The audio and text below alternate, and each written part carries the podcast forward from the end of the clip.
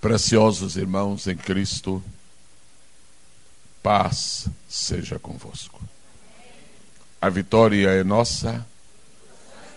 A vitória é nossa. Nesta noite festiva, altamente festiva, profundamente festiva, merecidamente festiva, glorificado seja o Pai das luzes, em que não há sombra nem mudança de variação. Glorificado seja Jesus Cristo, Filho do Deus vivo, Cordeiro de Deus que tira o pecado do mundo, Redentor das nossas almas, amigo melhor, advogado superior, companheiro inigualável, joia incomparável, Cristo para todas as horas. Nesta noite, glorificado seja o Espírito Santo.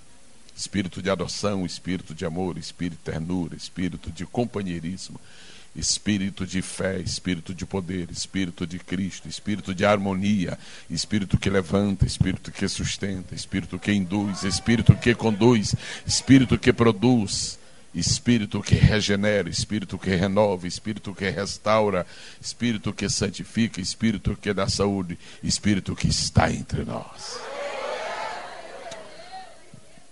Se preciso fosse fazer algum sacrifício para estar aqui esta noite, eu o faria. Sacrifício não foi. É apenas um prazer. E um grande prazer. Me sinto feliz da honra que me foi conferida de vir aqui para estar testemunhando dos frutos de uma vida confirmada pelo Senhor. Para estar testemunhando da fidelidade de Deus. Posso pedir-lhes a especial gentileza de abalarem o inferno com três palavras? Deus é fiel. Um, dois, três. Deus é fiel! Vamos deixar os demônios mais nervosos ainda. Repitam, por favor. Eu não sei se eles aguentam mais uma. Vamos lá, mais uma. Deus é fiel! Aleluia. Eu lhes peço a especial gentileza de abrir a Escritura Sagrada no livro dos Salmos, no Salmo de número 73. Enquanto encontram, eu manifesto meu prazer particular também por reencontrar o pastor Emílio. Eu penso que estávamos distantes um do outro, no mínimo por 30 anos. Se fazemos isto na contagem lá de cima, são milhares de anos. Se fazemos na, na contagem mais acima, foram apenas alguns minutos. Salmo 73. Só os que trouxeram Bíblia pronunciem um suave amém bem suave. Salmo 73, verso de número 28. Independentemente da versão que você porte nesta noite, vamos tomar aqui eu tenho aqui nesta tribuna, que eu creio que corresponderá, quem sabe, a maioria das versões aqui existentes. Mas, para mim, Bom é aproximar-me de Deus. Pus a minha confiança. Em alguma versão dirá: pus o meu refúgio. Pus a minha confiança no Senhor Deus para anunciar todas as tuas obras. Você já ouviu falar de Shakespeare? Nunca escreveu nada igual. Você já ouviu falar de Monteiro Lobato? Um pobretão de linguagem, comparado com este aqui. Você já ouviu falar da palavra de Deus? Você acabou de lê-la. Você acabou de ouvi-la. Nós temos lido a palavra do Eterno. Nós temos acabado de ler uma mensagem produzida no céu e enviada para a terra Esperamos que ela nos faça bem nesta noite, como bem tem feito durante séculos. Curvemos, por favor, as nossas cabeças. Pai querido, Pai soberano, Pai amigo, ser glorificado mais uma vez e sempre. Recebe mais uma vez a honra e a glória que sempre te pertencerem te pertenceram e sempre te pertencerão. Recebe o louvor dos nossos lábios, a devoção da nossa alma, o aplauso das nossas mãos, o entusiasmo do nosso coração, o derramar de nosso espírito diante de Ti. Esta é uma reunião solene. E eu pessoalmente te agradeço por me permitires estar aqui nesta noite. Eu compreendo que tu te agradas desta reunião. Porque quando um dos teus filhos, levantado por ti, é honrado na terra, tu mesmo estás sendo honrado no céu. Porque os teus representantes reconhecem que a honra há de ser sempre tua. Recebe a glória, a honra, o louvor, a adoração, a exultação e a exaltação de cada um de nós. Tu conheces o teu servo que está nesta tribuna. Tu conheces tudo e conhece todos. Tu sabes a pequenez, a insuficiência e a incapacidade dele. Mas ele conhece a ti e sabe de que tu és capaz. Eu quero te glorificar pelo teu povo que está aqui. Em cada um existe a marca do sangue de teu filho Jesus. Agradeço-te, Senhor, pelo que tu vais fazer na ministração da tua palavra, que é a permissão que as nossas mentes limitadas alcancem a simplicidade de uma palavra para uma reflexão profunda, que sempre levará para a tua glória. Por último, eu te pediria um pequeno favor, Senhor, pelo qual te agradeço de todo o meu coração. Recebe, aceita um aplauso deste teu povo.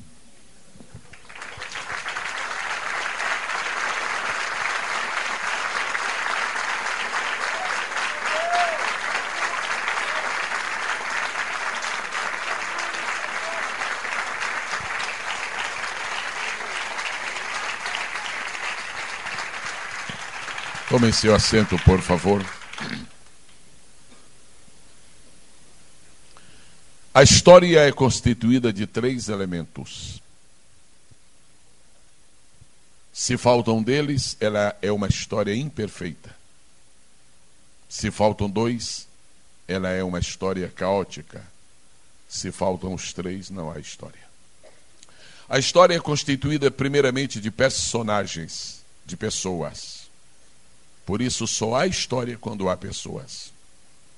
Por isso a história da Bíblia omite todo aquele tempo anterior à criação do homem, porque poderia já haver existência, mas não havia história. A história começa quando os homens aparecem, quando as pessoas aparecem. Se é história humana, quando homens aparecem. Se é história espiritual, quando anjos aparecem mas não há história divina, porque Deus nunca apareceu, ele sempre é. Mas esta noite estou iniciando esta mensagem dizendo-lhes que a história se compõe de três elementos, os quais são, em primeiro lugar, personagens, em segundo lugar, fatos, e em terceiro lugar, decisões. Posso contar com o beneplácito deste gentil, deste generoso público, para nós juntos repetirmos estes elementos constituintes da história? A história se constitui de três elementos fundamentais. Número um, nota 10. Número dois, nota 100. Número três, nota mil. Então temos 1.110 pontos. Pessoas, fatos e decisões. A felicidade de uma pessoa está relacionada com as suas decisões. A infelicidade de uma pessoa sempre resulta da infelicidade, do desacerto de suas decisões. Não faltam pessoas neste mundo que estão acusando a Deus de injustiça e etc. Não faltam pessoas para dizer que algum desequilíbrio no universo, como se Deus fosse responsável pelos desvarios da humanidade que dele está distanciada. Mas na verdade, quando o homem consegue acertar na sua decisão, ele encontrou a raiz, a semente de sua felicidade. É impossível, no entanto, descobrir o que é a verdadeira felicidade se nós não vamos ao livro da felicidade, a Escritura Sagrada. É um privilégio para mim dizer-lhes nesta noite que eu tenho em minhas mãos o manual da felicidade. A Bíblia é o livro do bem, livro da paz, livro do amor, livro da graça, livro do perdão, livro do céu, livro da terra para conhecer o céu, livro do céu para revelar os terrores do inferno, livro que ajuda as pessoas que desejam acertar a nunca errarem para poderem estar com aquele que sempre acerta. Nesta noite estou desejoso de lhes falar sobre as três mais importantes decisões da vida. Estou desejoso de lhes falar nesta noite sobre os três atos que qualquer criatura humana, em os realizar, alcança o caminho, as avenidas da verdadeira felicidade. Quero lhes pedir a gentileza que mantenham sua Bíblia aberta, uma mensagem textual, extremamente simples. As coisas mais maravilhosas da Bíblia estão escondidas na simplicidade de suas palavras. E as coisas que, na verdade, não são tão fundamentais, elas estão escondidas na complexidade desses conceitos. Vamos às mais simples, porque são mais maravilhosas. Três decisões que tornam uma pessoa feliz. Não falta quem diga que ser feliz significa ter muito dinheiro. Já se sabe de há milênios que isto não é verdade. Não falta que diga que felicidade resulta de se ter bons amigos, até que os amigos falham e finalmente não se consegue ser feliz. Felicidade depende de três grandes decisões. E a igreja do Senhor Jesus, se não tivesse este nome, Igreja do Senhor Jesus, poderia ter um outro nome, poderia ser Comunidade dos Homens e Mulheres Felizes. A igreja do Senhor, na verdade, é o aglomerado, a igreja, na verdade, é a reunião permanente, dinâmica, constante, perseverante de pessoas que descobriram que ainda nesta vida e, sobretudo, nela, é possível encontrar a verdadeira felicidade, mediante a qual nós desvendamos o futuro que nos transpõe à eternidade e ali ficaremos com o autor da verdadeira felicidade. Nosso Deus, Deus que é grande, Deus que é forte, Deus que é justo, Deus que é santo, Deus que pode, Deus que reina, Deus que faz, Deus que dá, Deus que oferece, Deus que promete, Deus que garante, Deus que levanta, Deus que sustenta, Deus que resgata, Deus que regenera, Deus que mata, Deus que vive, Deus que enferma, Deus que cura, Deus que é Deus para todo sempre, autor da nossa felicidade. Aleluia ao nome nome dele para sempre. Aleluia. Mas eu lhe quero pedir um favor, volte comigo ao texto, para nós tomarmos duas palavras introdutórias do texto e em seguida mergulharmos na essência do texto. Mas, os que podem repetir, sintam-se convidados a fazer o mas. Que tal o ensaio? Não poderia ser melhor. Mas, Outra vez, mas. Isso aqui está contrariando tudo que ficou para trás. Você diz que eu não tenho sucesso, mas eu tenho. Andaram dizendo que eu não teria vitória, mas eu tenho vitória.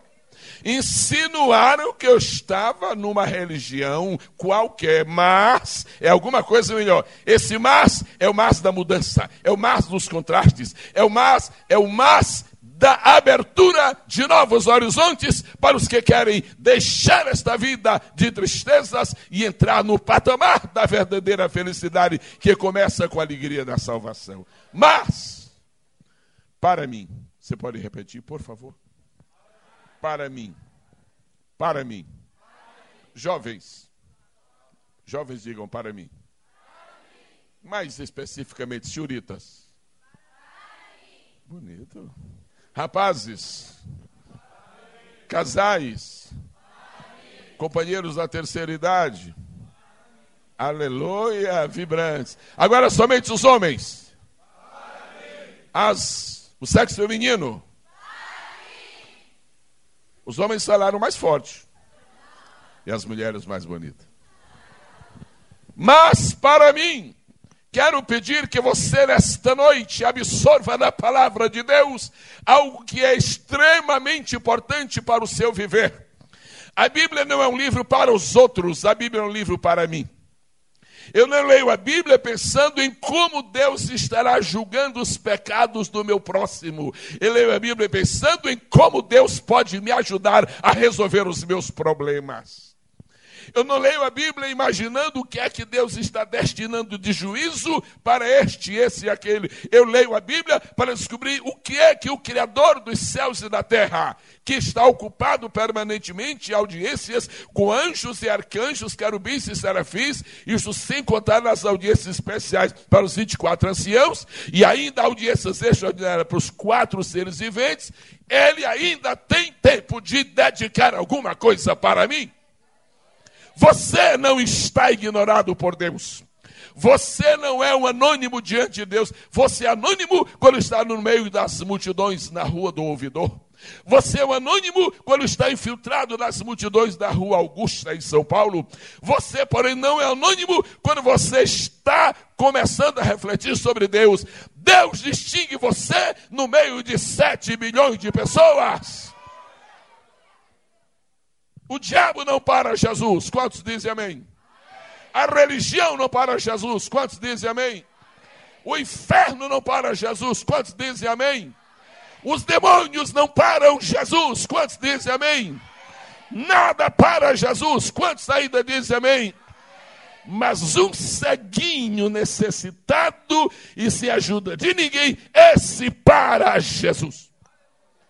Porque diz a Bíblia que sendo Jesus sendo seguido por uma enorme multidão, um cego à distância começou a clamar: Jesus, filho de Davi, tem misericórdia de mim. E diz a Bíblia: Jesus parando, Jesus parando, tua oração detém Jesus tua intercessão para o Rei dos Reis e Senhor dos Senhores. Alguma coisa na igreja que a torna distinta de todas as organizações e instituições que existem no mundo é que o Deus da coletividade é o Deus também dos indivíduos. O Deus que diz pluralmente, Deus amou o mundo de tal maneira. A Bíblia que revela isto, Deus amou o mundo de tal maneira, é a mesma Bíblia que diz, mas para mim, eu quero pedir a você nesta noite que consiga uma maneira de envolver-se neste texto bíblico, porque Deus está falando com você. Deus está falando com você. Então, uma vez mais, digamos juntos, para mim. Para mim esta é uma noite de decisão. Deus trouxe você esta noite porque Deus tem uma coisa para você. Você pensava que nós éramos, nós evangélicos, éramos um círculo fechado Havia um muro intransponível entre nós e vós. Algumas pessoas pensavam que nós não tínhamos nada que repartir com os outros, nós éramos uns indigentes espirituais, uns religiosamente coitados, ou coitadamente religiosos, não sei qual é a coisa, mas a verdade é que não é isto. Alguma coisa para mim que Deus me deu e eu não posso perder. Alguma coisa para mim que Deus me oferece e não posso perder. Meu amigo que entrou aqui esta noite, alguma coisa que está descendo no céu e é só para você. Alguma coisa que está vindo das alturas esta noite e é para você. Para mim, mais uma vez. Para mim. Os psicólogos têm dificuldade muito grande em compreender as pessoas que não sabem discernir entre o que é bom e o que é mal. Os pais se admiram de que seus filhos não sabem fazer a distinção entre o que é bom e o que é mal. Os esposos ficam atabalhoados, porque não entendem como que às vezes as esposas não sabem aquilo que é bom e aquilo que é mal. Os pais estão com a alma estressada porque estão vendo seus filhos na adolescência não saberem distinguir o que é bom do que é mal. Agora, se nós queremos saber o que é bom, a Bíblia diz assim: para mim, bom é. É isso que você está lendo na Bíblia. Para mim, bom é. Para mim, bom é. Eu quero dizer esta noite quais são as três melhores coisas da vida, as três melhores decisões da vida. Olha a Bíblia, por favor. Mas, repita comigo, se você está lendo mas, para mim, bom é. Descobri agora o que é bom. Aleluia! Alô, adolescentes! Acabo de descobrir o que é bom. Alô, jovens! Acabo de descobrir o que é bom. Alô, casais, acabo de descobrir o que é bom.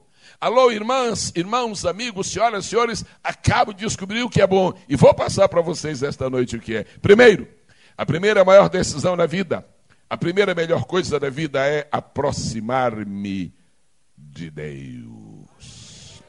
Para mim, bom é aproximar-me de Deus. Eu não quero trazer a consideração elementos circunstanciais que envolvem o Salmo 73. É muito importante. Não quero falar da crise profundíssima que experimentou nosso querido irmão Azaf, quando ele olhou pela fresta da janela e viu o vizinho comendo salmão e ele amargando uma carne moída. Eu não quero discutir sobre aquelas inquietudes que sobrevieram à mente de Azaf quando nota na garagem do vizinho, ateu, ou à toa, não sei bem, não estou bem certo, e, e, descobre que ele está com Mitsubishi 2008 e quando olha para dentro da sua casa, ainda está com aquela velha bicicleta Philips. E ele diz: e agora? Aquele ali está assim e não serve a Deus. Eu estou assim e sirvo a Deus. Aí você tem que ler o Salmo, 23, o Salmo 73, até o versículo 10, até o versículo 15, até o versículo 20, e chegar naquele ponto dizer assim: Até que eu entrei no santuário de Deus e vi que a diferença não é no hoje, a diferença é no amanhã. O melhor da vida não é o que se tem hoje, o melhor da vida é o que se terá na eternidade. O melhor da vida não é ter a mão cheia de coisas que perecem. O melhor da vida é ter a esperança segura nas coisas que não, que não perecem. O melhor da vida não é viver das ilusões que estão aqui embaixo. O melhor da vida é estar seguro na rocha eterna que se chama Jesus. Quantos o amam, digam aleluia. A primeira maior decisão da vida é aproximar-me de Deus. Eu queria fazer uma pergunta, não sei se alguém estaria preparado, não sei. É, eu estou vendo mais pessoas aqui extremamente entusiasmadas. Eu perguntaria a você, que está olhando assim para mim, então, quanto vale um homem? Vale 10 mil dólares? Mais ou menos. Menos? Nós estamos tão em baixa assim? Quanto vale um homem? Quanto vale uma pessoa? A alma vale mais do que o mundo inteiro, disse Jesus. Os homens acham que vale muito pouco. Vê quanto vão pagar de seguro para os 199 que pereceram, a gente vai ter uma ideia de quanto vale o homem. Mas agora eu quero trazer um patamar espiritual e lhe digo o seguinte: sabe quanto vale o homem? Sabe quanto vale uma pessoa? A pessoa vale a distância que está de Deus. Você vale a distância que existe entre você e Deus. Ou seja, quem está longe de Deus, deixe-me ser honesto, deixe-me ser sincero, deixe-me ser corajoso e lhe falar a verdade, porque só a verdade liberta. Vou lhe falar a verdade agora. O homem longe de Deus não vale nada. O homem que está perto de Deus vale tudo, porque sem Deus o homem é nada, e se é nada não vale nada, mas em Deus, Paulo disse assim: posso tudo naquele que me fortalece. Eu quero pedir a cada pessoa nesta noite, a partir deste momento, em nome de Jesus Cristo, comece a diminuir a distância que existe entre você e Deus. Comece a encurtar esta distância. Você não pode ver longe de Deus porque a criatura precisa do Criador. Você não pode ver longe de Deus porque a flor não pode ver longe da, da, da própria planta. Você não pode ver longe de Deus porque o peixe não pode ver fora de água. Você não pode ver longe de Deus porque o barro não pode ver longe do oleiro. Você não pode ver longe de Deus porque a estrela não pode ver longe da constelação. Você tem que estar perto de Deus. Você precisa de Deus. Você é criatura de Deus. Você foi formado por Deus. o ar que você respira veio de Deus. Os músculos que você tem vieram de Deus. As células que você possui são obra de Deus. Os instintos que você possui são de Deus, vieram dele. A inteligência que você, que você possui é de Deus. Senhoras e senhores, encurtemos nesta noite a distância que porventura nos separa de Deus. Porque em Deus temos paz, em Deus temos vida, em Deus temos amor, em Deus temos alegria, em Deus temos esperança, em Deus temos força, em Deus temos poder, em Deus temos autoridade, em Deus temos unção, em Deus temos futuro. Deus apaga o nosso passado, Ele enobrece o nosso presente e assegura o nosso futuro. Glorificado seja o nome do Senhor. Aleluia ao Cordeiro que está acima de todas essas coisas. Eu vou pedir que a primeira fileira seja dispensada deste exercício. A primeira fileira, eu vou pedir que a segunda fileira seja dispensada deste exercício, mas vou pedir que as demais fileiras de cadeiras sejam convocadas para o exercício.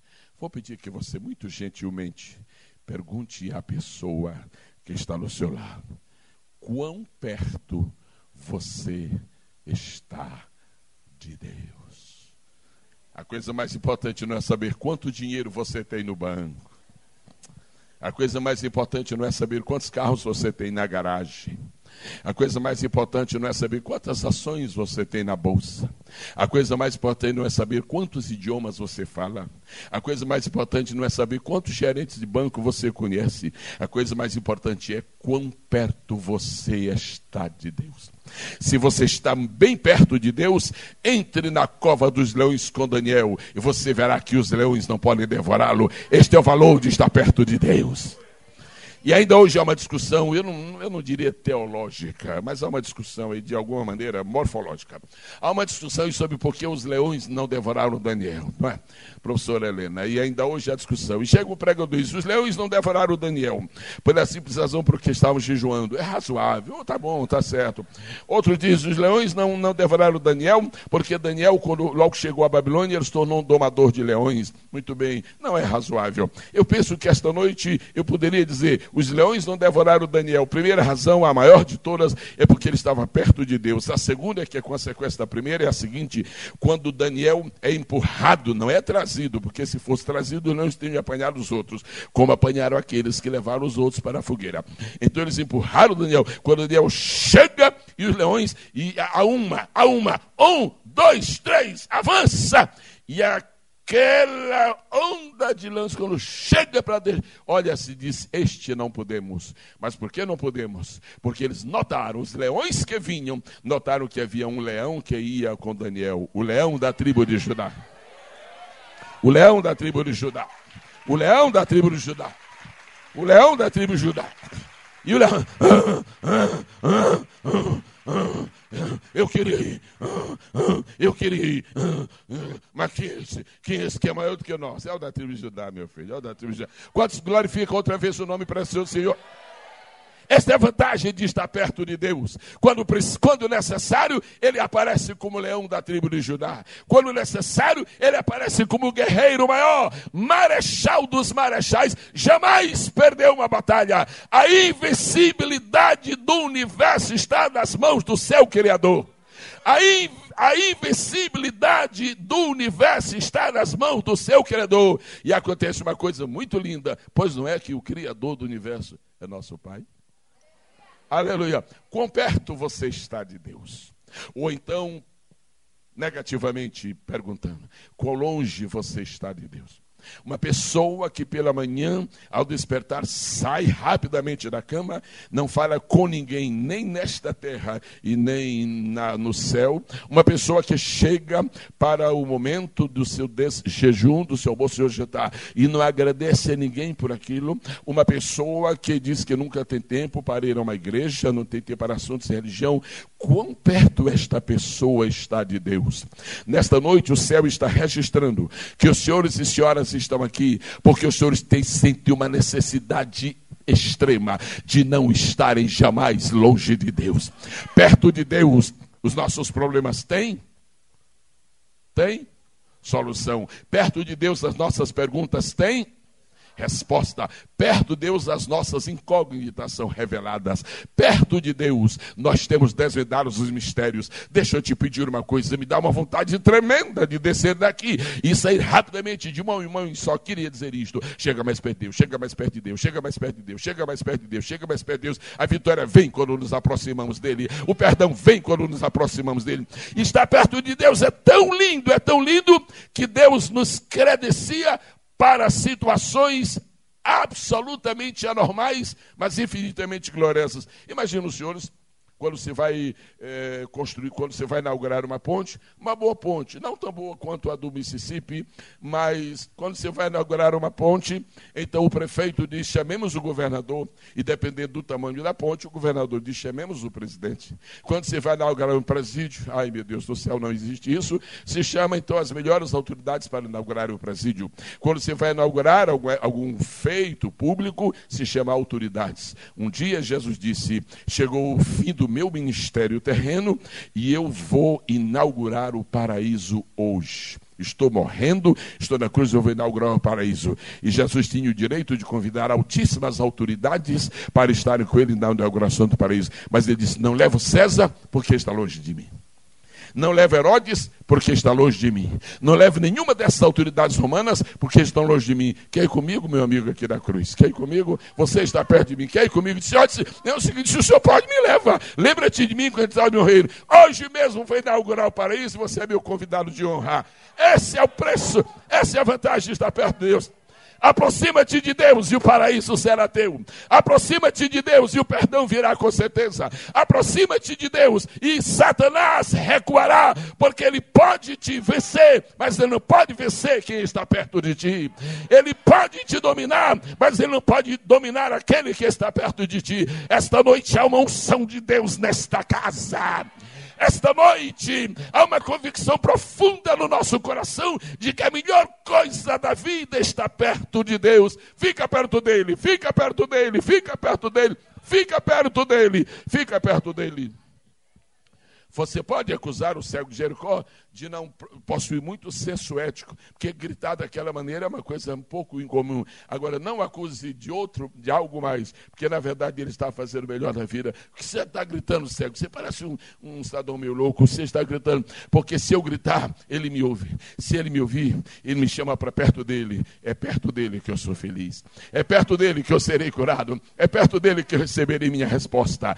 Esta é uma reunião, não é apenas uma reunião de celebração do aniversário de um pai pastor. Mas eu penso que o melhor presente que o pastor Martim Lutero gostaria de receber esta noite seria algumas pessoas tomarem a decisão de chegarem mais perto para Deus. Chegarem mais perto para Deus. Agora, se você me perguntasse, pastor Gisel, por que as pessoas estão longe de Deus? Por duas razões. Por duas razões. Se quer assim, assim, se prefere, sim. Por duas razões. Primeira, algumas estão longe de Deus porque jamais estiveram perto. Algumas estão longe de Deus porque nunca foram convidadas a se aproximar dele. Sabe porque Deus nos deu duas mãos? Com uma mão você abraça, você cumprimenta aquele que já está dentro do rebanho. Com a outra você traz alguém que está do lado de fora. Sabe por que você tem duas mãos? Porque com uma você diz, Senhor, fica comigo sempre. Com a outra você diz, vem conhecer quem está aqui comigo. Então nós precisamos fazer isto. Algumas pessoas estão longe de Deus porque nunca estiveram perto. Estão longe de Deus porque nunca foram induzidas, nunca foram conduzidas, nunca foram persuadidas, nunca foram ajudadas, nunca foram estimuladas a estar bem perto de Deus. Mas há outras pessoas que estão longe de Deus, porque depois de haver estado perto, certas situações, certas situações, uns dizem foi uma frustração que tive, outros dizem foi uma desilusão que tive, outros dizem foi uma tentação que eu não superei. Senhoras e senhores que me ouvem nesta noite, quaisquer que sejam os motivos que os tenham feito apartar-se e distanciar-se de Deus, deixa eu dizer uma palavra: volta hoje para perto de Deus. Em nome de Jesus, eu convido todas as pessoas nesta noite que, depois de haverem gozado da presença de Deus, haverem perdido esta comunhão, voltem para Deus, porque a Bíblia Sagrada diz, 1 Coríntios, capítulo 1, versículo 9: Fiel é Deus, pelo qual foste chamados para a comunhão de seu filho. Eu não vim ao mundo para ser um mafioso, eu não vim ao mundo para ser um terrorista, eu vim ao mundo para ser o íntimo de Deus, eu vim ao mundo para para ser um companheiro do Nazareno. Eu vim ao mundo para ter comunhão com o Pai, com o Filho e com o Espírito Santo. Eu e você, nós viemos ao mundo. Alguma coisa em nós que diz que nós viemos ao mundo para gozarmos da comunhão com o Senhor. Você tem corpo, você tem alma e tem espírito. Se lembram-se daquele moço que Jesus mencionou. Jesus disse que o homem era um grande fazendeiro, plantou muito e colheu muito mais ainda, porque sempre se colhe mais do que se planta. E ele um dia foi olhar a, a sua lavoura e disse: francamente, esta é melhor das minhas safras. Uh, fantástico. O que é que eu vou fazer? Eu vou derrubar estes armazéns, estes depósitos, estes silos, de repente se tornaram pequenos. Vou mandar trazer essa soja, vou mandar trazer esse feijão. Os nordestinos vão ficar alegres, porque eu vou mandar também trazer a fava e eu vou trazer tudo o que eu tenho plantado e vou estocar aqui. Quando terminar, eu vou fazer, eu vou restar uma poesia. E de repente Estamos tornou Hamletiano. Ok, ele diz assim: Alma minha, tens em depósito muitos bens para muitos anos. Come, bebe, descansa e folga. Quando ele termina de falar, já disse: Esta noite aquele homem vai ouvir uma voz. Esta noite tu ouvirás uma voz dizer assim: Louco! Louco e louco. E as pessoas não entenderam, talvez, a princípio, porque Jesus chamou aquele homem de louco. Aquele homem não era louco porque era fazendeiro. Aquele homem não era louco porque plantava. Aquele homem não era louco porque planejava. Aquele homem não era louco porque guardava o que havia colhido. Aquele homem era louco porque ele não soube dar à sua alma o tratamento que ela merece. Este, é o X da questão nós estamos dando ao corpo o tratamento que ele merece. Vê aí os espaços aí do Rio de Janeiro. Nós estamos dando ao corpo o tratamento que ele merece. Dá uma olhadinha nos salões de cabeleireiro. Não está nada errado, não. Estamos dando ao corpo o tratamento que ele merece. Dá uma olhadinha nessas gravatas que eu estou vendo por ali, por aqui. Dá uma olhadinha. Estamos dando ao corpo o tratamento que ele merece. Dá uma olhadinha nesses penteados bonitos aí. Estamos dando ao corpo o tratamento que ele merece. Dá uma olhadinha nessas dietas que alguns estão fazendo por aí. Cuidado, enquanto anorexia.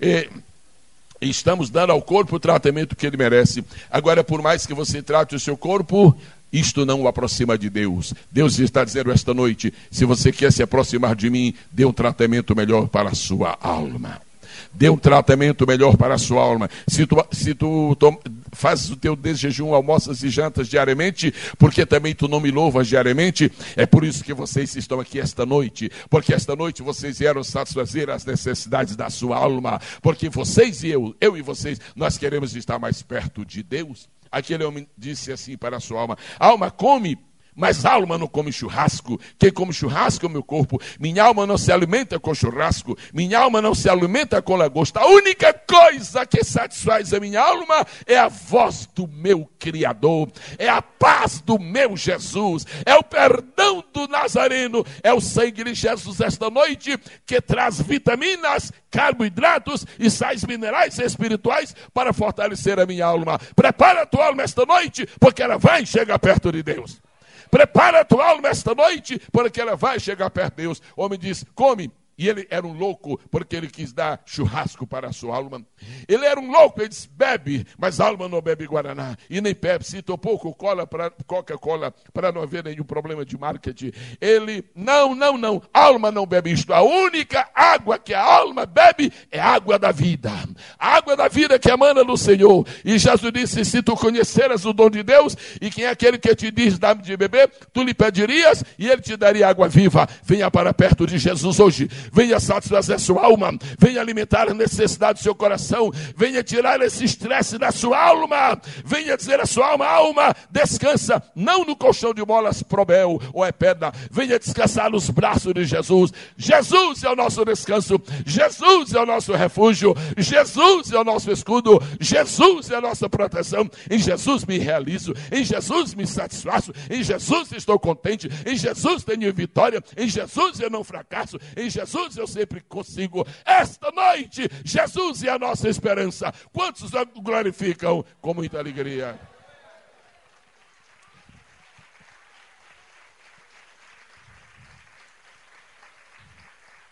Eu vou começar a terminar.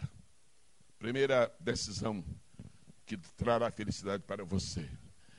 Reduza a distância que há entre você e Deus. Você já ouviu algumas pessoas, membros desta igreja. Você já ouviu algumas pessoas. Eu não jamais estive aqui antes, mas é fácil deduzir isto. Você já ouviu algumas pessoas desta igreja orando assim: Ó oh Deus bendito, maravilhoso é o teu nome, eu te glorifico. E alguém diz assim: como pode essas pessoas orarem a Deus assim tão baixinho? O que é isso?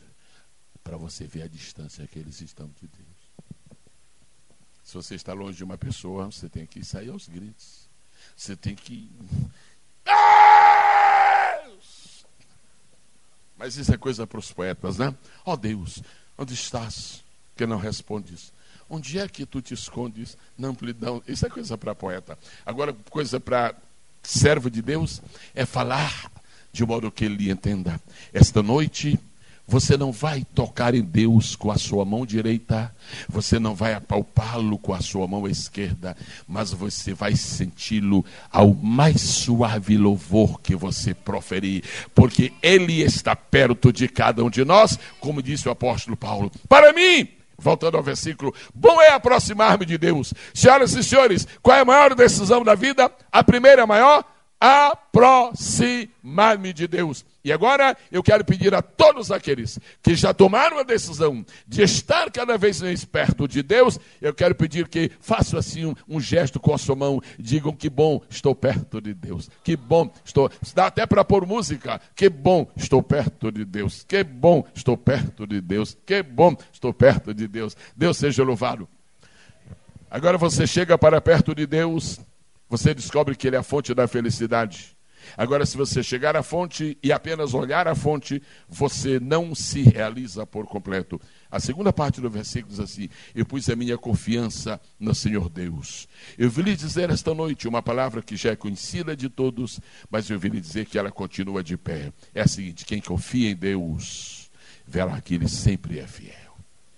Quem confia em Deus verá que Ele sempre cumpre as suas promessas. Eu quero nesta noite, e eu uso esta palavra no sentido mais belo, mais maravilhoso que existe.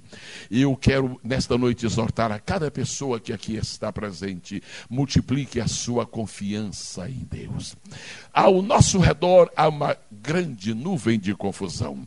Atrás de nós há um alvoroço que ninguém pode controlar. Mesmo à nossa frente estamos descobrindo que existem grandes empecilhos na estrada. Mas dá uma olhadinha para cima. Dá uma olhadinha para cima. A Bíblia tem coisas assim esquisitas, estranhas. Imagina você que os navios têm a sua âncora. E a âncora do navio vai para baixo. Não, não, não faz sentido você ter uma âncora noutra direção, uma âncora assim. Não, âncora é assim. Agora imagina você, que a Bíblia diz que a âncora do cristão não é para baixo, a âncora do cristão é para cima. Mas com a âncora para cima? Está escrito aqui que a âncora da alma penetra até o interior do véu. Tua esperança em Deus, tua confiança em Deus é uma âncora, que quando você começa a confiar em Deus, a sua âncora vai subindo, vai subindo, vai subindo, vai subindo. Vai... Aqui embaixo está a profundidade dos oceanos, lá em cima está a profundidade do poder e do amor de Deus. Confie em Deus. Confie em Deus. Eu vim dizer esta noite que confiar em Deus vale a pena. Eu vim dizer esta noite que confiar em Deus não somente nos ajuda, nos restaura por completo. Confie em Deus, que Ele te perdoa. Confia em Deus, que Ele te escuta. Confia em Deus, que Ele suprirá tuas necessidades. Foi por confiar em Deus que foram para a rua homem de Melo. Mas foi por confiar em Deus que vieram para Conde de Bonfim. E foi por confiar em Deus que foram também para o Andar. E foi por confiar em Deus que foram para o Zina. E foi por confiar em Deus que foram para a Praça da Bandeira. E é por confiar em Deus que o Senhor vai mandar missionários para a Argentina. É por confiar em Deus que o Senhor vai mandar missionários para a Itália. Prepara-te, prepara-te, prepara-te, prepara. É por confiar em Deus. E de tanto irmos adiante por confiar em Deus, um dia, de tanto confiarmos, iremos à presença dEle. Iremos ao céu, subiremos com Ele. Aplauda ao Senhor, se você entende que isto merece. Aleluia, aleluia. Mas para mim, bom é aproximar-me de Deus. Bom é aproximar-me de Deus. Qual é a distância que você está de Deus? Deixe-me repetir isto. É isto que faz a diferença. Segundo, pus a minha confiança no Senhor Deus. Onde, em que e em quem está a tua confiança? É o elemento que recebe a confiança que tu tens que determina a intensidade do teu sucesso. Pus a minha confiança no Senhor Deus em terceiro lugar para anunciar as tuas obras. Quando você se aproximar de Deus e em seguida começar a confiar em Deus, não deixe o silêncio tomar conta de sua vida. Comece a dizer às outras pessoas o bem que Deus lhe fez. Comece a dizer às outras pessoas a diferença que Deus fez na sua vida um servo de Deus desta igreja, irmão Leonardo, meu apreço, minha gratidão por me vir e buscar relativamente longe na Ilha do Governador, difícil de encontrar quem nunca esteve por lá, e ele veio me falando sobre, no, no caminho, no percurso, para, e ele estava dizendo: Nós temos um pastor maravilhoso. Nós temos um pastor fabuloso e o assunto dele é ganhar almas. O assunto dele é ganhar almas. Esta palavra que eu tenho nesta noite e que agora vai chegar à sua conclusão, eu quero agora aplicá-la a vida de um homem que está aqui entre nós e que é o aniversariante desta noite. Os três segredos do sucesso de um homem chamado Martinho Lutero do século 21. Os três segredos. Se você se perguntar esta noite, mas por que o meu pastor tem tanto sucesso? Tá, como é que pode? Como é que pode? Que é isso? Isso aqui é de vocês? É. Vocês compraram isso? Compraram. Vocês agora estão na Praça da Bandeira? Estamos. Vocês vão mais longe? Nós vamos longe. Vamos tão longe quanto Deus permita. O que, é que está acontecendo? É porque Deus, três, Deus deu três marcas. Deus pôs três marcas na vida deste homem. E eu vim aqui esta noite glorificar a Deus por três coisas que Ele tem feito na tua vida. Primeiro, Ele tem permitido que tu estejas perto dEle. Continua. A primeira marca de um pastor de sucesso é a sua intimidade com Deus. A primeira marca de um líder de sucesso é a sua intimidade com Deus. A coisa mais importante em um pregador não são as pregações que faz, é a intimidade que ele tem com Deus que lhe dá mensagens. A, a, a, coisa mais importante na vida de um cantor não é a voz melodiosa que possui, é a graça do Senhor para ser íntimo daquele que rege os corais da eternidade. Deus abençoe pela intimidade que tem com Deus. O segundo segredo do pastor nesta igreja é que ele tem posto sua confiança em Deus. Os desafios existem. Desafios existem para o crente para serem vencidos. Eu profetizo esta noite que Deus dará graça a esta igreja para vencer todos os desafios. Todos os desafios. Nenhum homem da Bíblia é chamado de grande homem se não enfrentou grandes desafios. Você não merece ser chamado de um grande homem de Deus se você apenas gosta dos pequenos desafios.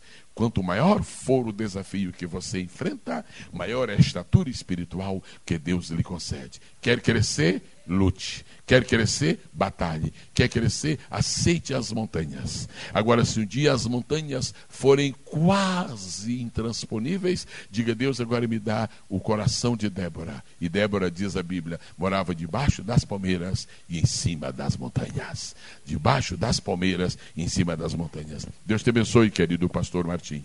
Tu tens estado perto de Deus. Quantos dão testemunho disso? Tu tens posto tua confiança em Deus. Quantos dão testemunho disso? E finalmente, tu tens sido um anunciador das obras de Deus. Desça sobre ti nesta noite. Há 39 anos. Quando era um corpo bem pequeno.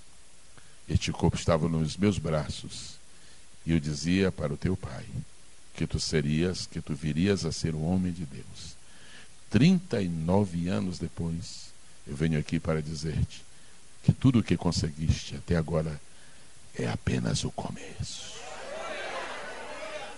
Eu venho dizer-te agora em nome do Senhor, com o mesmo espírito profético de 39 anos atrás, eu venho dizer-te agora, marcha, marcha e marcha. E se algum dia os senhores, senhoras, os irmãos que pertencem a esta igreja, se algum dia notarem que o pastor Martinho Lutero deixou de andar, não fiquem preocupados, é porque ele está correndo. Agora, se o dia notarem que ele parou de correr, não fiquem perplexos. É porque ele começou a voar. Agora, se o dia ele parar de voar, é porque ele chegou nas maçãs celestiais. Vamos estar de pé no nome do Senhor Jesus. Vamos estar de pé no nome precioso do Senhor Jesus. Eu quero perguntar às pessoas que servem o Senhor nesta igreja: quantos desejam cada vez mais diminuir a distância que há entre si e Deus? Levantem sua mão para Deus nesta noite. Eu estou falando com os filhos de Deus, eu estou falando com os pastores que estão ao lado do pastor Martinho. colegas de ministério, vamos cada dia diminuir a distância que existe entre nós e Deus. Sabe por que inventaram por aí afora padroeiras e padroeiros? Porque houve distância. Isto é o símbolo de uma distância. No tempo que Adão estava com Eva no jardim do Éden, na época anterior ao pecado, não havia sacerdote. A palavra sacerdote só veio quando havia distância entre o homem e Deus. Deus não criou o homem para viver longe dele. Cumpra o seu destino. Fique perto de Deus. Deus não criou você para ser um estranho diante dele. Deus criou você para ser um parceiro dele. O grande dando a mão ao pequeno, o Criador de braços dado com a criatura, o pastor abraçando o rebanho, o maravilhoso estendendo a mão para os maravilhados. Deus abençoe a todos, no nome precioso do Senhor Jesus. Obrigado mais uma vez pelo privilégio que me deram esta noite de lhes trazer a palavra de Deus. Eu queria lhe dedicar, e eu não me envergonho disso porque é o que eu tenho aqui na mão, mas eu trouxe um pequeno, um livrete. Eu preguei uma mensagem há alguns anos intitulada Calvário e Pentecoste. Eu vou contar um segredo aqui, sem precisar desligar aqui o serviço de som. Um segredo de todos esses anos que eu tenho ministrado a palavra de Deus, foi a vez em que eu senti mais unção na minha vida, quando eu preguei esta mensagem. Me pediram que transformasse no livrete Calvário e Pentecoste. Eu quero lhe dedicar este livrinho aqui. Porque o seu ministério só acontece porque o mão passou no Calvário. Agora só é frutífero porque o mão descobriu o seu Pentecoste. Quantos aplaudem ao Senhor esta noite?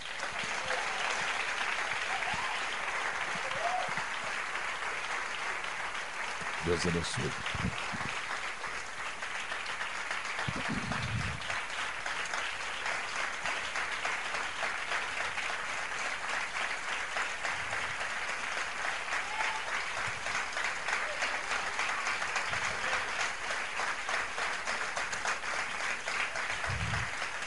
Se não, se não fere, se não fere a, a sua a sua forma de agir aqui na igreja se não transgrido os cânones particulares aqui da Igreja Nova Vida, se não há nenhum inconveniente nisso, eu diria, eu anunciaria que quando sair, se alguém desejar, eu tenho alguns poucos exemplares deste na livraria. Não ofende nada?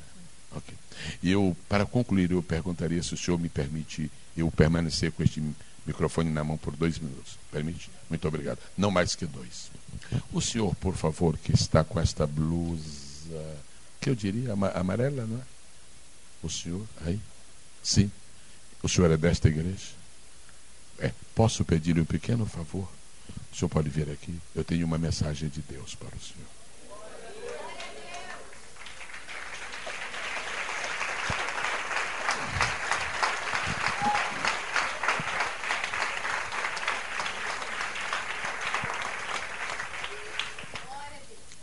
Alegra o teu coração nesta noite, porque da parte do Senhor eu tenho uma mensagem para ti. Toda a tua família virá para a casa de Deus. Mesmo aquela que tu sabes que está na lama, o poder purificador do Senhor virá sobre ela e tu te alegrarás se crês, glorifica o nome do Senhor Jesus. Amém. Deus te abençoe. Pode voltar.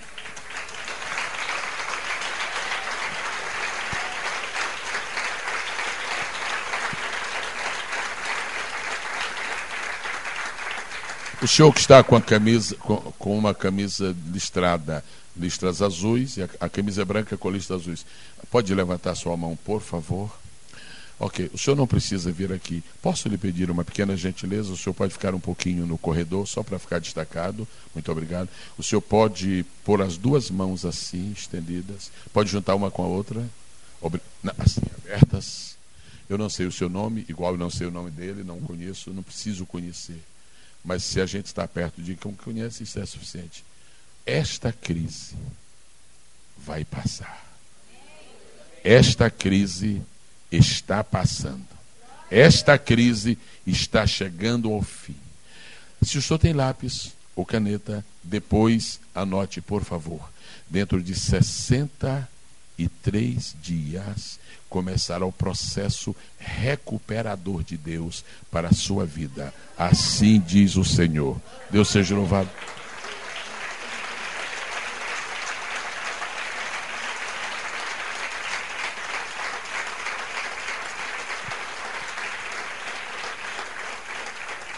Há um moço alto ali, eu me lembrei até de Saul da Bíblia, pela altura só, há um moço alto ali, ao seu lado tem uma, uma moça, não é verdade? Não sei se é a senhorita, senhora senhorita?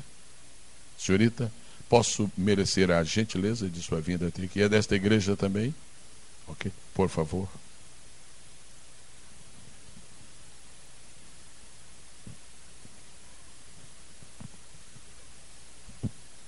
Não tenha jamais nenhum receio de servir a Deus, apesar desses ataques que estão vindo contra a sua vida. Não tenha nenhum receio. Quando sopram no seu ouvido que você é uma fanática, não ligue para isto não. Eles não, eles estão muito longe de Deus. Recebe Deus esta noite força, vigor. Aquela crise que aconteceu na sua vida no dia 17 de março deste ano e que ainda tem reflexos hoje, ela é sepultada nesta noite. Ela é sepultada nesta noite. Receba uma fonte de alegria na sua vida. Você nasceu para triunfar. Levante suas duas mãos e glorifique o nome do Senhor.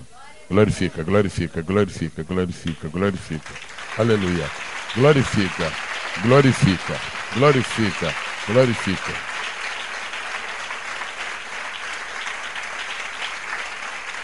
Bom, eu pedi dois minutos e já foi um e-mail. Eu tenho que terminar esses dois minutos.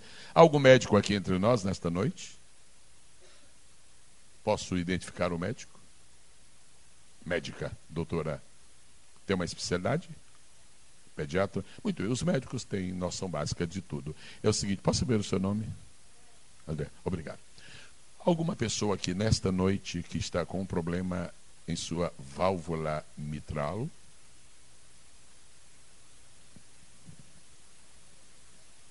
Quem? Okay. Os médicos declararam que você tem problema na válvula mitral. Você já está sentindo cansaço ou não? Ainda não. Mas já devem ter dito que você vai sentir. É uma obstrução que existe e você já lhe disseram que isso é complicado. Você já foi médico? Quantas vezes? Uma vez. E não quis mais voltar ele apavorou, não. Você vai fazer exame que dia? Estava marcado para dia 2 de agosto, mas agora foi adiado. Doutora, venha testemunhar o milagre de Deus aqui, por favor. A senhora sabe que. Senhora? Senhora? Senhora? Ok. A senhora sabe que o problema na válvula mitral é interessante. A gente não vê jovens com esse problema. Né? Eu até me admiro de que seja você. Ah, posso saber o seu nome? Pietro. Brasileiro? Ok, Pietro, você que era italiano, Pietro, você, olhe bem para os meus olhos. Você não acha ridículo um filho de Deus dizer não para ele? É ridículo ou não é? é?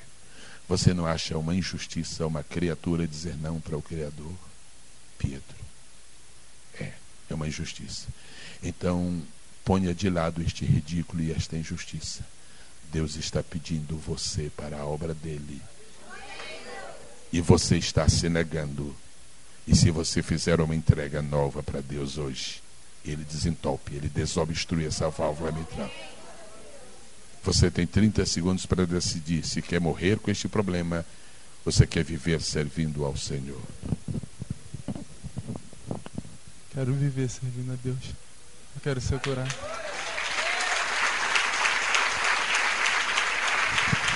Você é daqui? Você é daqui? É desta igreja? Eu lhe peço a gentileza, eu sei em quem tenho crido. Jesus e eu, íntimos, trabalhamos juntos há tanto tempo. Eu sei em quem tenho crido. Eu sei quem é Jesus. Tu vais sentir um calor na área do teu coração. Fica tranquilo. E se sentir assim, uma coisa assim apertando, não está apertando, não. É porque o sopro de. Já está começando. O sopro de Deus é tão. O sopro de Deus é tão lindo que ele parece que vai nos esborrachar tudo. Você vai ser. Aleluia. Tá, é incrível como Jesus opera em pé, não é? O senhor está, com, o senhor está percebendo isso do Espírito, pastor Martins? Ele está sendo operado, é lindo isso. Pietro, deixa Deus te usar.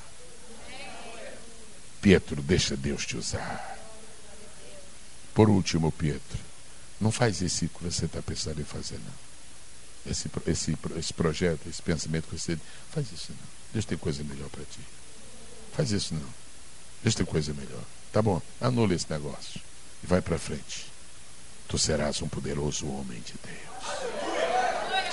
Pai querido, médico dos médicos, oferece para o teu povo um testemunho de quão maravilhoso é estar perto de ti. Eu quero te louvar pela cura que tu estás concedendo ao Pietro agora.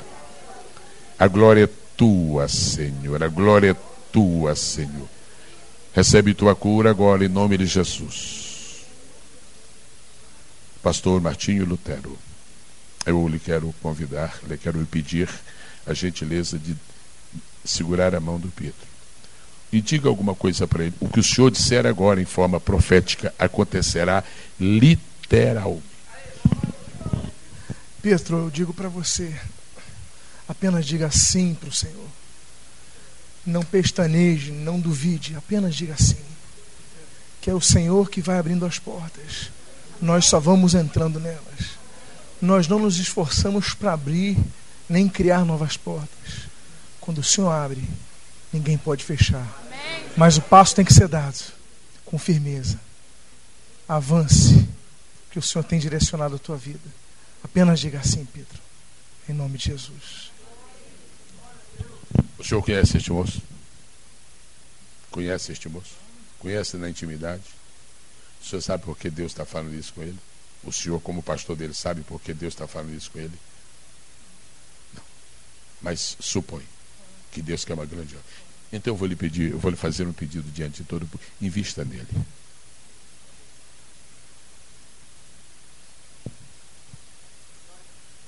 Tua vida nunca mais será a mesma.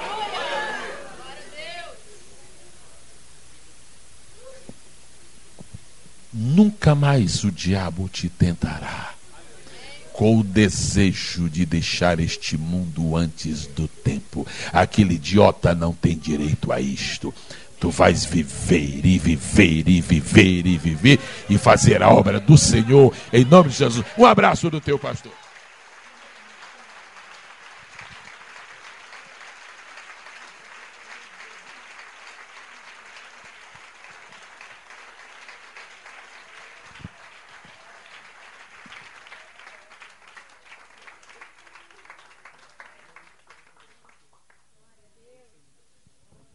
Ele está acabando de confessar uma coisa. A primeira parte não precisa, não, mas quero te agradecer, não precisa dizer. Mas fala essa segunda parte. Deus tem o quê? Deus está mudando minha vida aqui por dentro. Já estou sentindo esse calor aqui no meu coração.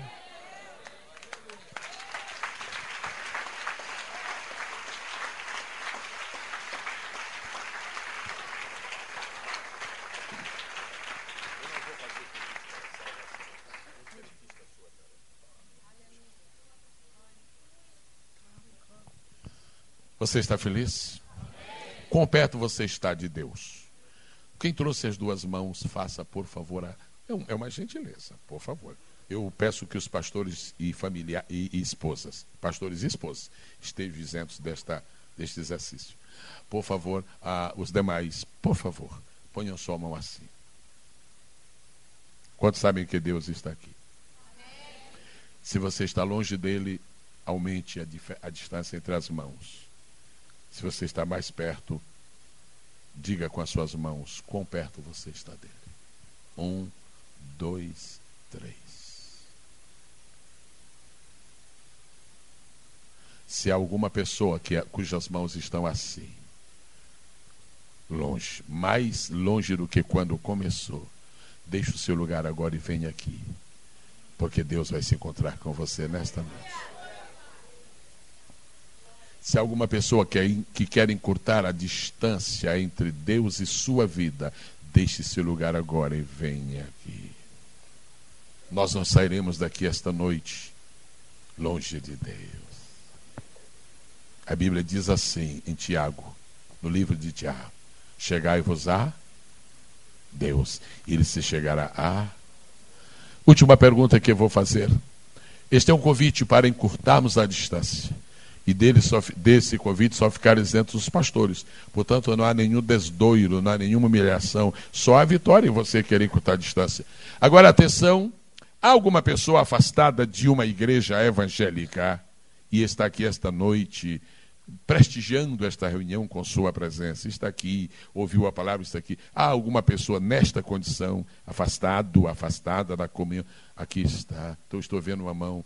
E, não estamos tão longe assim. Posso saber o seu nome? Nailde. Da Ilde. Muito bem. É, está um pouquinho longe, está, está afastada. Quanto tempo está afastada? Pouco. Pouco então, é duas horas? Quanto? Seis meses? Muito tempo. Ou oh, é um tempo absurdo. Em nome do Pai, do Filho e do Espírito Santo, eu a convido para chegar aqui agora, por favor. A esposa do pastor. Pode estar aqui, missionária. Serva de Deus, um momentinho.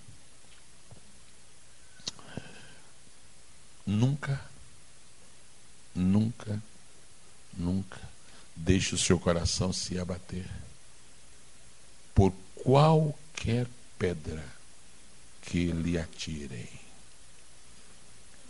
Receba de Deus esta noite força, força, força, força. Quanto àquela causa? Aquela, sabe? Aquela. Sai da sua mão nesta noite e vai para as mãos do Senhor Jesus. Ministra sobre ela, irmã Dailde, é, irmã Dailde. A distância está encurtada. Põe a sua mão assim, por favor. Só a senhora e eu, só nós dois. Diga, Jesus, a distância entre nós dois. Ai, ai, finalmente está. Está. Amém! Diminuindo. Deus abençoe a todos que estão aqui. Eu quero pedir, por gentileza, ao pastor que volte aqui à tribuna para ministrar sobre essas pessoas. A pessoa mais indicada para fazer isto é o pastor da igreja. Quem sai esta noite mais perto dele do que entrou, diga amém. Quem sai esta noite mais perto do que dele do que entrou, diga aleluia. aleluia. Quem sai esta noite mais perto dele do que estava há três horas. Diga mais uma vez amém. amém. Quando vocês se levantarem, vocês sentirão alguma coisa nova dentro de vocês. Obrigado pelo privilégio de haver estado aqui. E não esqueçam, oitavo aniversário da igreja. O número um na Bíblia é o número da divindade. O número dois é o número do testemunho. O número três é o da personalidade de Deus. O número quatro é o número da terra. O número cinco é o número da graça. O número seis é o número do homem. O número sete é o número das coisas plenas. O número oito é o número das coisas novas. Eu declaro, por fim, que há muitas coisas novas para esta igreja.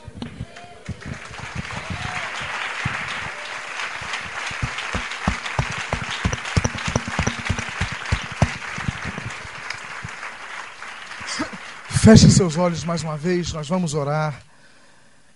E nesse momento, eu queria fazer um convite a você que ainda não veio aqui. A você que tem recebido essa palavra nessa noite. Deus tem lhe incomodado. Deus lhe trouxe nesse local, tu sabes disso. Mas tu ainda não vieste aqui à frente. Mas tu sabes que nesta noite Deus quer reatar o compromisso contigo enquanto a igreja ora, enquanto os irmãos estão orando, eu quero fazer esse convite a você. Há mais uma alma aqui que quer entregar a sua vida ao Senhor Jesus nessa noite. Há mais alguém nessa noite foi tocado quer dizer: Senhor Jesus, Eu quero me render a Ti. Eu desisto de lutar fugindo de Ti. Mas nesta noite eu quero entregar o meu coração, a minha vida a Ti. Há mais alguém nesta noite? Levante seu braço se houver mais uma pessoa, mais uma alma nesse local. A igreja continua orando nesse, nesse momento, porque nós estamos em batalha espiritual. Há mais alguma vida quer entregar a sua vida ao Senhor Jesus? Levante seu braço agora.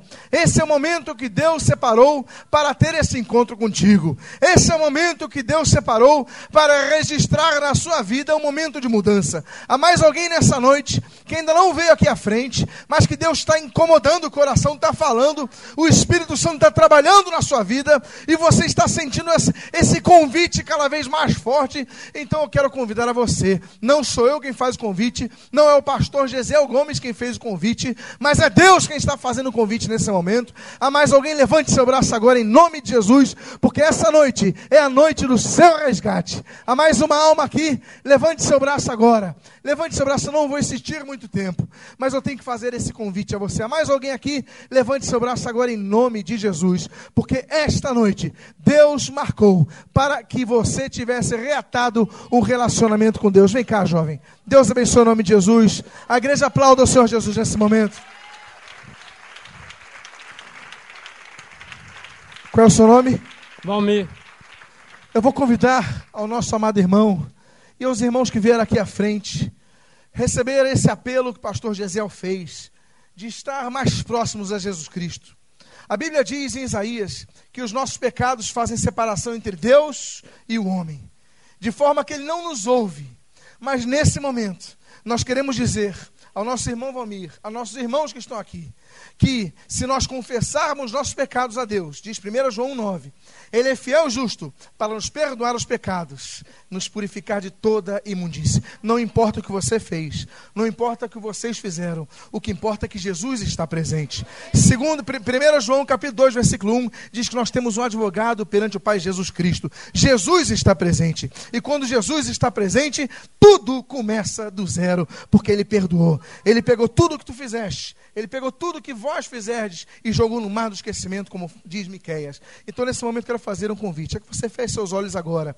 E se há mais alguém aqui, nessa situação, que quer confessar-se a Deus, então que você feche seus olhos agora. A igreja estenda as suas mãos. Coloque a mão no seu coração, como símbolo, como sinal de que o coração que é a vida passa a pertencer a Deus. Repita comigo uma oração, frase por frase. Eu sei que talvez você diga assim, ah, pastor, mas eu não sei orar, eu não tenho costume, não tem problema. Eu vou fazer uma oração e eu vou eu convidar você a fazer, repetir essa oração comigo. E diga então com a sua própria voz, como diz Romanos 10, 9: Senhor Jesus, diga Senhor Jesus, eu quero declarar com a minha própria boca que me arrependo de meus pecados. Eu quero declarar com a minha boca que eu recebi o convite feito pelo Espírito Santo de Deus nesta noite.